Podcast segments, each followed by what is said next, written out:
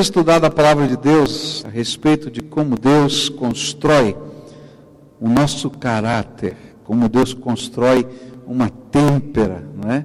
dentro de nós que representa o nosso jeito de ser, o nosso jeito de viver, e Ele está forjando o nosso caráter. Primeiro, nós aprendemos, olhando para a vida de Davi, nos capítulos 20, 21 e 22, especialmente agora no capítulo 20, que Deus trabalhou na vida desse homem de Deus a têmpera de valores, dizendo: olha, as pessoas são mais importantes do que as coisas. A palavra, a lealdade e o compromisso devem fazer parte da nossa história e da nossa vida.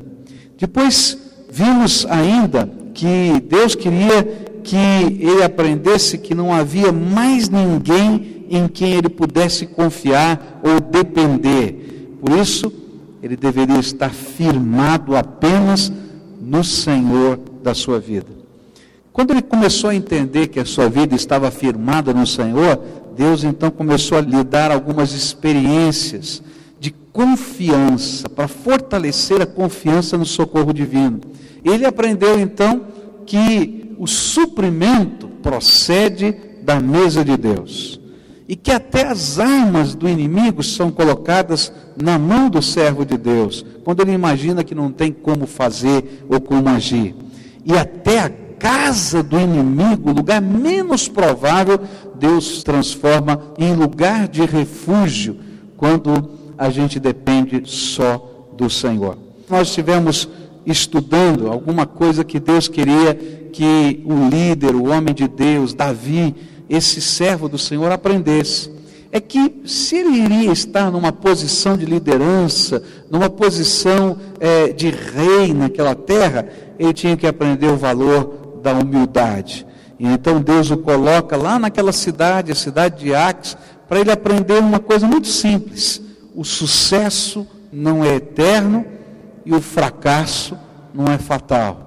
E ele vai aprender ali naquela situação tão tão difícil que ele viveu, que o valor dele não dependia dos feitos e que aquilo que ele valia dependia daquilo que Deus via de valor no seu coração.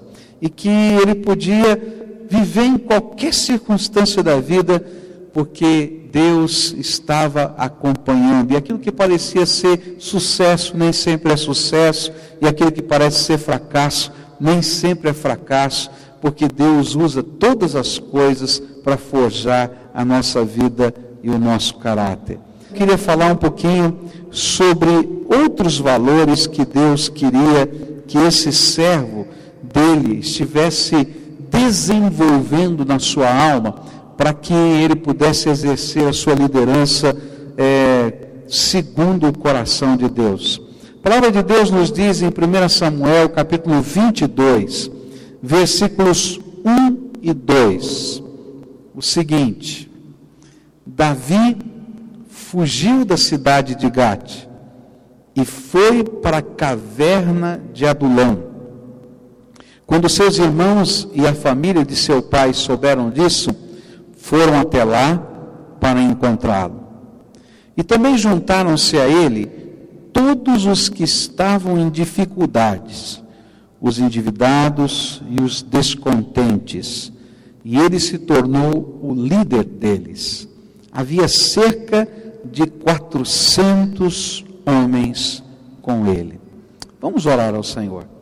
Pai querido, ajuda-nos a compreender a tua palavra e aplica, Senhor, esta palavra aos nossos corações, de tal maneira que possamos ouvir a voz do Senhor a cada um de nós de uma maneira muito particular, entendendo o que o Senhor quer nos ensinar e aplicando às circunstâncias da nossa vida. Fala conosco, Pai, porque sem a tua palavra não tem sentido, não tem razão. Senhor, porque estamos aqui, porque desejamos viver um encontro vivo, santo e real com o Senhor. É aquilo que oramos em nome de Jesus. Amém. Deus queria construir um líder. E a liderança na vida de um servo de Deus precisa ser temperada, fortalecida pelos valores. E a gente precisa entender o que significa liderar. Às vezes a gente olha e diz assim: não, mas eu não sou um líder. Isso não é uma lição para a minha vida. Eu quero dizer para você que todo mundo lidera alguém.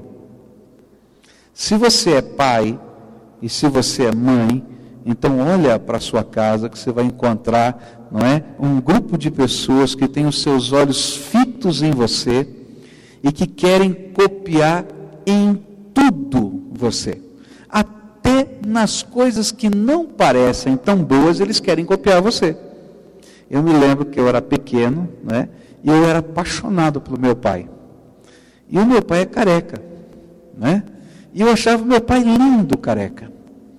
Lindo, maravilhoso. E ele era aquele careca assim que tinha um chumacinho de cabelo no meio e umas entradas profundas, né?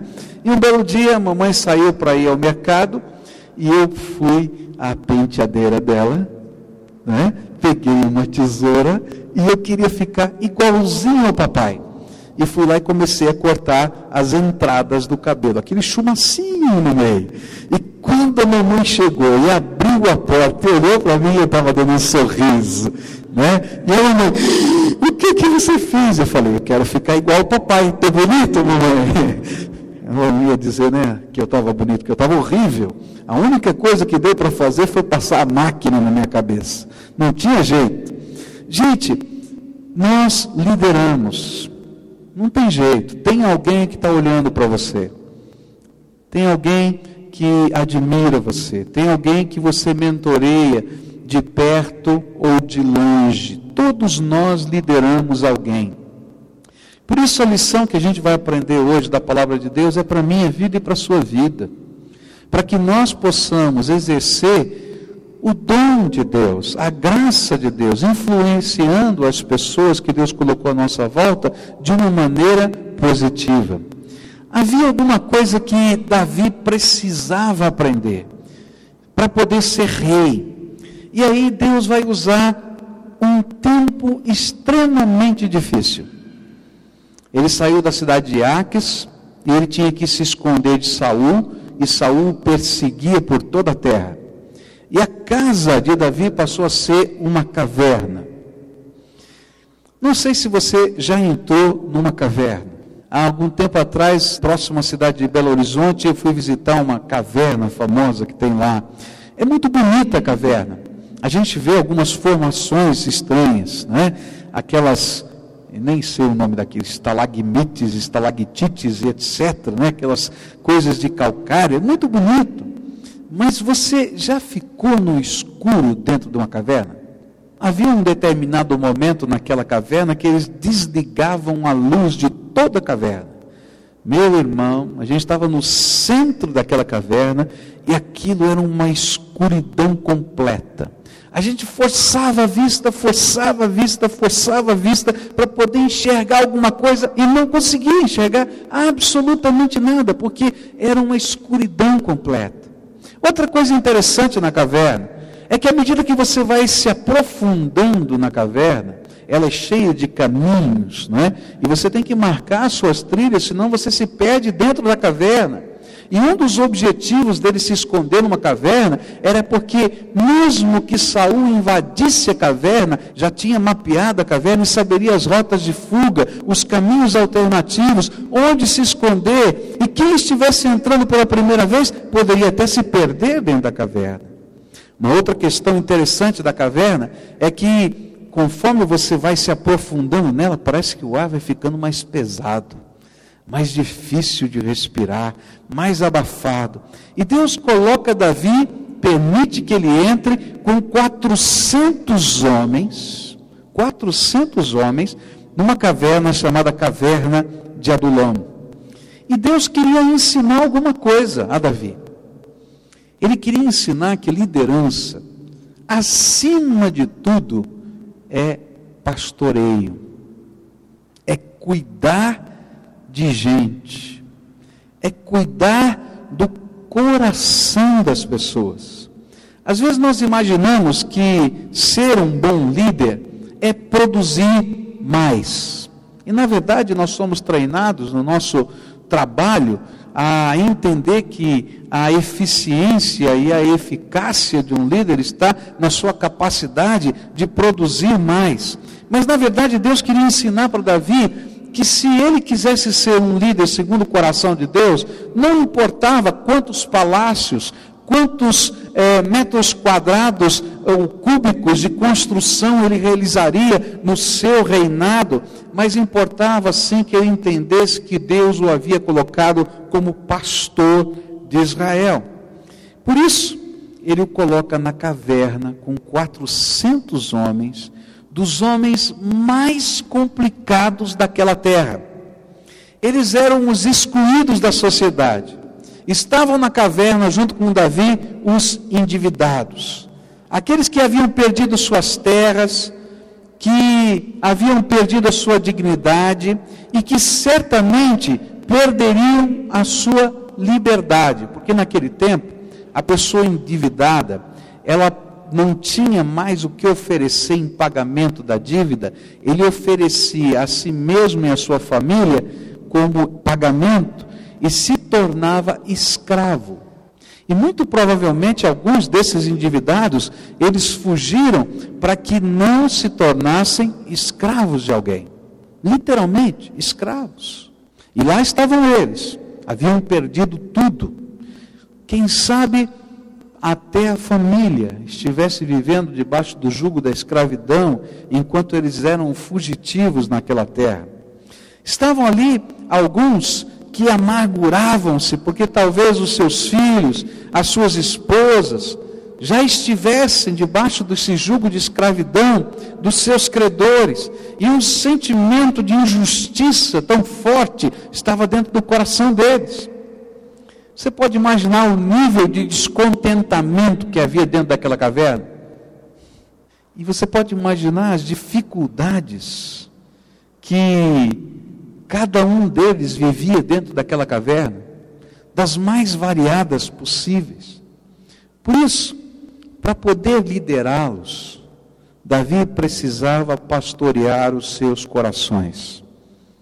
Não adiantava simplesmente dizer se tinha onde ia conseguir comida ou água, porque depois de conseguir a comida ou água, a dor que estava no coração dessas pessoas continuava dentro delas. Não adiantava dizer, olha, a nossa tática militar vai ser esta ou aquela. Eles tinham que descobrir sentido, propósito. Eles precisavam redescobrir valores no seu coração.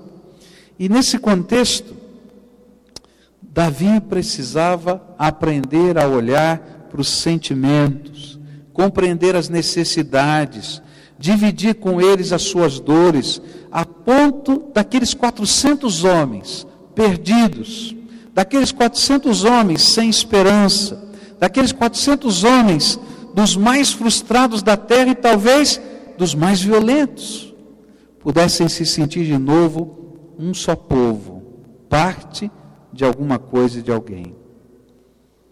Deus colocou Davi na caverna de Adulão.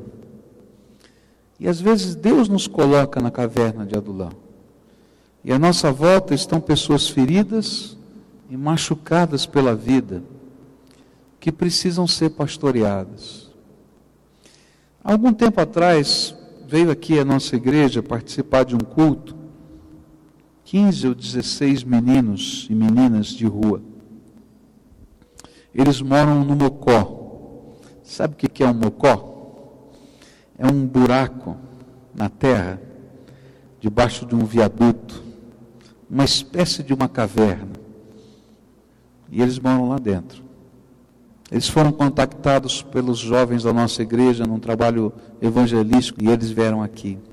Foi muito bonita a experiência deles, porque um deles sentou-se lá no último banco e disse: Deus, se o Senhor se importa comigo, se o Senhor me vê aqui nesse lugar, se tem alguma coisa de fato do Senhor, manda alguém vir orar por mim. E aí alguém da introdução veio falar com os pastores, e Michel subiu lá para cima, deu um abraço neles, os reconheceu porque tinha convidado para virem à igreja e disse: "Eu vim aqui orar por vocês". E aí começou a orar com eles, e esse jovem que tinha feito essa oração caiu em lágrimas ali e compartilhou com ele o que estava vendo. No final do culto, eles vieram aqui. E eles pediram, pastor, nós queremos uma Bíblia. Tá, vou arrumar uma Bíblia para você. Mas eu não tenho agora tantas Bíblias para dar para todos vocês. Não precisa, pastor. Nós somos uma família. Nós moramos no mesmo lugar. Um cuida do outro. Tudo garotada, gente. 13, 14 anos. Um cuida do outro. O senhor dá uma Bíblia para nós e nós vamos ler juntos. E aí eu entendi o que, que era a caverna de Adulão. A caverna de Adulão era aquele mesmo sentimento daqueles meninos do Mocó. Gente que não tem nada, gente que não tem ninguém, gente que não pode contar com nada, mas que de repente, no meio da dor, do sofrimento e da angústia, descobre um tipo de solidariedade de alguém cheio de defeitos, cheio de problemas, mas que olha para o coração dele e o vê como gente e o pastoreia. Davi precisava entender que ele não era líder de um povo sem rosto, sem dor, sem história, mas que ele era parte desse povo e, junto com eles, tinha que caminhar para construir uma história. Esse foi o chamado de Deus para cada um de nós, como servos dele, como ministros do seu reino. A palavra de Deus nos diz no Evangelho de Lucas, capítulo 4, versículos 18 e 19: O Espírito do Senhor está sobre mim, porque Ele me ungiu para pregar boas novas aos pobres, Ele me enviou para proclamar liberdade aos presos e recuperação da vista aos cegos, para libertar os oprimidos e proclamar o ano da graça do Senhor. Jesus disse que esse era o seu ministério, e esse é o nosso ministério. Meus irmãos, aí pela vida, lá no seu emprego, lá na sua casa, lá na sua família, lá na sua vizinhança, existe gente dentro da caverna de Adulão.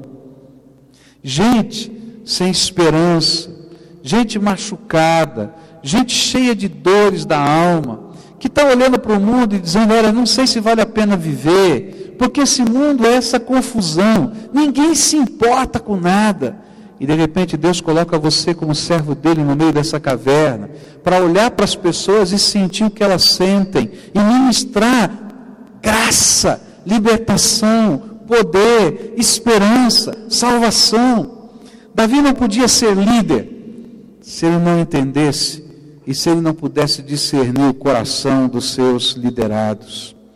Deus nos fez, diz a Bíblia, cada um de nós, seus sacerdotes, e Ele deseja que olhemos para as necessidades dos nossos semelhantes e sejamos os agentes do seu amor, co-pastores do seu rebanho. E, gente, as pessoas não esperam que a gente tenha todas as soluções, nem tenha todo o poder. As pessoas esperam que alguém olhe para nós e se importe conosco. Olhe a sua volta. E você vai encontrar gente que Deus quer que você lidere. Mas para isso você precisa discernir o coração dessas pessoas. É interessante que a Bíblia nos fala da perda do privilégio desse pastoreio. Fala de Esther como rainha, e ela estava muito preocupada em cumprir as suas obrigações de rainha. A rainha anterior não havia cumprido as suas obrigações e por isso havia perdido o trono. E ela então está preocupada em cumprir toda a agenda de rainha. E é interessante que a agenda de rainha envolvia o cuidar da sua beleza. Por isso, então, durante seis meses ela fazia os seus banhos com os tratamentos de pele e assim por diante. E mais seis meses outra coisa. E um dia chega o seu tio que havia criado como filha. E ele chega todo rasgado na porta do palácio todo machucado na porta do palácio. E ele manda chamá-la. E ela fica tão preocupada com o titio, porque ele está todo rasgado. E ela não vai na porta. Ela manda roupas bonitas para o titio vestir. E o titio diz para ela, manda um recado para ela: Filha, eu não estou precisando de roupa. Eu não estou precisando de roupa. Sabe, queridos, às vezes a gente imagina que aquilo que as pessoas precisam é da nossa caridade, da nossa força, mas aquilo que, gente, que as pessoas mais precisam é do nosso coração e dos nossos olhos. Outro dia, um irmão da nossa igreja estava falando de uma visita que ele não estava fazendo para sua irmã. Porque a sua irmã passava por muitas necessidades e sempre que ele ia à casa da sua irmã, ele levava algum dinheiro, levava algum mantimento, levava alguma coisa. E como ele estava também passando por grandes dificuldades, ele não tinha dinheiro, mantimento para levar. E um dia a sua irmã o mandou chamar em casa. E ele foi. E ela olhou bem nos olhos dele e disse assim: Por que, que você não vem me visitar mais? Ele falou: Sabe, minha irmã, eu estou passando por um momento difícil, eu não tenho dinheiro, eu não tenho. Quem te disse que eu preciso do seu dinheiro, da sua roupa ou do seu alimento? Eu só queria que você viesse aqui, conversasse comigo, sentasse do meu lado e orasse por mim. Meus irmãos, tem muita gente na caverna de Adulão. Tem muita gente na caverna de Adulão que Deus colocou você como ministro. E não depende do que você tem ou do que você pode, depende do que você está disposto a sentir junto com alguém para pastorear o coração. Nunca seremos bons líderes se não pudermos olhar além dos olhos ou da aparência de alguém e enxergar o coração das pessoas. Meus queridos, os seus filhos precisam mais do que o seu dinheiro. Os seus filhos precisam mais do que aquela boa escola. Os seus filhos precisam mais do que os seus relacionamentos para construírem o seu futuro. Eles precisam de pais que olhem nos olhos deles e discernam o coração deles. Você já olhou no olho do seu filho, da sua filha, quem sabe do seu neto, da sua neta, nesses últimos dias? Você já percebeu no semblante, no olhar, no tom da voz, no jeito, no gesto, o que que vai no coração? Tem muita família quebrada, tem muita esposa, tem muito esposo machucado Sabe por quê? Porque dentro de casa não há mais tempo nem lugar para a gente olhar nos olhos e discernir o coração.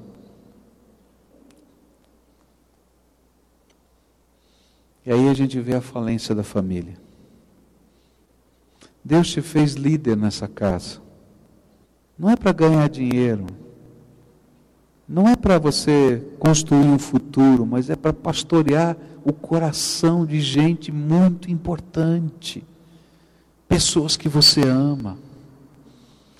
E, gente, existem dores que são dores tão estranhas, que a gente não entende, porque são peculiares ao coração daquela pessoa, e que, na verdade, essas pessoas não estão esperando uma grande resposta filosófica ou teológica, eles querem ser aceitos, amados, queridos.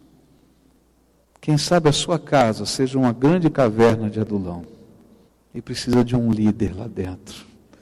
E Deus está chamando você para ser um pastor dos corações. Mas olhe também a sua volta, querido. Olhe a vizinhança. Olhe o vizinho de porta. Olhe lá para os seus funcionários, para os seus colegas de trabalho, para os seus amigos, para os seus parentes. Tem tanta gente na caverna de Adulão com você, mas você foi ungido pelo Senhor para ser o co-pastor de Jesus. Uma das grandes missões da célula é a gente olhar um no olho do outro e a gente poder pastorear um coração do outro. E quando reconhecer a nossa limitação e a dificuldade, porque na caverna de Adulão sempre vai haver limitação e dificuldade, sabe o que a gente faz? A gente ora. E a gente depende da graça.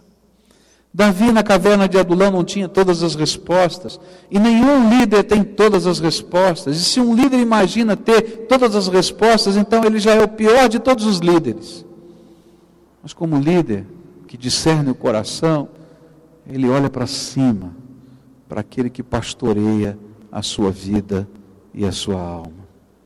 Eu queria desafiar você a olhar para o coração das pessoas que você ama. Tentar entender o que, é que vai no coração do menino, da menina. Ouvi-los. A gente precisa aprender a ouvir. Às vezes a gente acha que já sabe tudo, que já vai saber tudo que vai ser dito, e a gente não escuta. A gente precisa aprender a elogiar. Gente, como faz bem uma palavra de afirmação sobre o outro. A gente precisa aprender a tocar, abraçar, trazer para perto. A gente precisa aprender a brincar junto. Brincar, dar risada. Porque através dessas coisas tão pequenas, a gente pastoreia o coração. A gente precisa aprender a orar. A gente chega, toca e clama a Deus. E os nossos queridos vão conhecer o poder de Deus e não apenas os argumentos da nossa fé. Se você está querendo ganhar a sua família para Jesus, eu quero dizer para você: não serão os argumentos da sua fé que vão ganhá-los para Jesus, mas será a beleza da tua vida, a transparência da graça de Deus em você, o teu coração cheio de amor e misericórdia e as manifestações do poder de Deus, que serão o testemunho de que os argumentos da fé são verdade. Pastoreia a sua família. Esposa, pastoreia o coração do teu esposo. Escuta, ele é duro de falar, é difícil de falar. O homem não gosta muito de falar, ele é complicado. É. Às vezes a gente tem que tirar saca-rolha. Mas olha, quero dizer uma coisa para você. O seu carinho, o seu carinho, faz com que ele tenha liberdade de falar os segredos mais difíceis da alma para você e só para você. Chega junto. Marido, pastoreie o coração da sua esposa. Escuta, afirma Deus colocou no coração da mulher uma santa insegurança. Sabia disso? Por mais determinada que a mulher seja, ela, ela tem um, uma pitadinha de insegurança dentro de si. Se ela não tivesse, ela nunca se submeteria à sua liderança.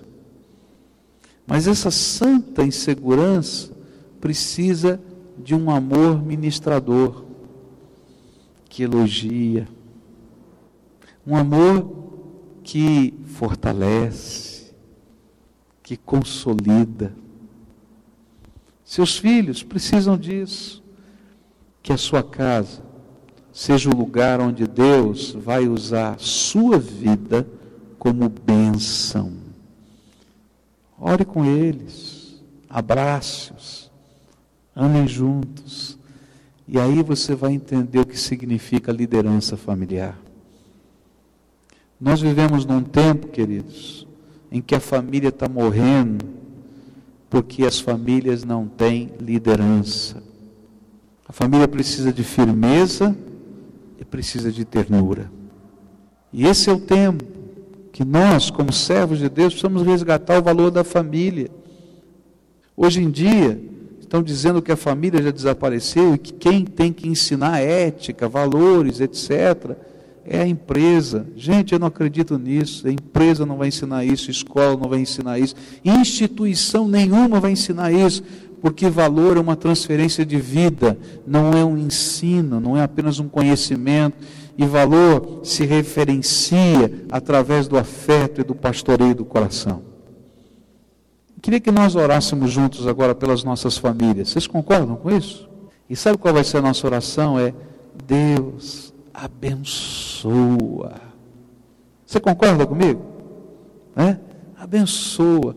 E olha, quando você estiver orando junto comigo aqui, eu vou estar orando pela família, você vai citando o nome Fulano, Beltrano, tá? E vou dizer mais: se você é capaz de discernir o coração, então coloca o que você acha que está vendo no coração dele ou dela. Olha, papai, cuida do coração dele, ele está revoltado, está perdido, não, tem, não sabe onde achar o rumo disso ou daquilo. Me ajuda, Jesus, a ser uma bênção. Ele tem medo, ou ela tem medo. Gente, nós precisamos pastorear o coração das pessoas.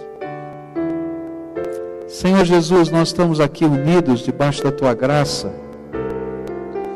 para dizer que nós não sabemos.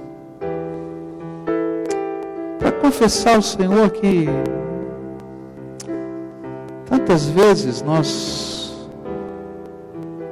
sem mal no coração, sem o desejo de fazer qualquer coisa errada, simplesmente a gente não percebe a gente fica tão fixado nas coisas, no tempo, nas tarefas, que a gente não olha nos olhos, que a gente não discerne o coração das pessoas. Eu quero te pedir não apenas perdão, mas eu quero te pedir em nome de Jesus que o Senhor abra os nossos olhos para sentir, para perceber, para discernir, para ministrar. E eu quero te pedir, Pai, de uma maneira muito especial pelas famílias que estão aqui. Senhor, usa-nos como o Senhor usou Davi com aqueles 400 homens na caverna de Adulão para resgatar valores e para ministrar na vida deles. Senhor Jesus, nós também precisamos de pastoreio. Alguns de nós estamos nos sentindo, Senhor, não somente a quem dessa responsabilidade que o Senhor lança sobre nós, mas também carentes. Senhor Jesus, usa o marido, a esposa, os filhos, a casa, a mamãe, o papai para que a gente possa se sentir pastoreado e amado. Senhor, às vezes existem vendas que vêm sobre os nossos olhos e a gente não enxerga o amor, Pai. Tira essas vendas e ministra sobre nós. E que ainda, Senhor, que estejamos vivendo um momento difícil, escuro, às vezes sem ar opressivo, como uma caverna a gente possa sentir a unidade da tua graça.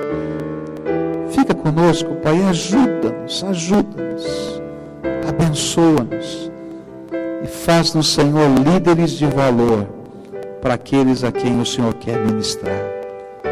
Escuta, Deus, a nossa oração. É aquilo que eu clamo em nome de Jesus. Amém.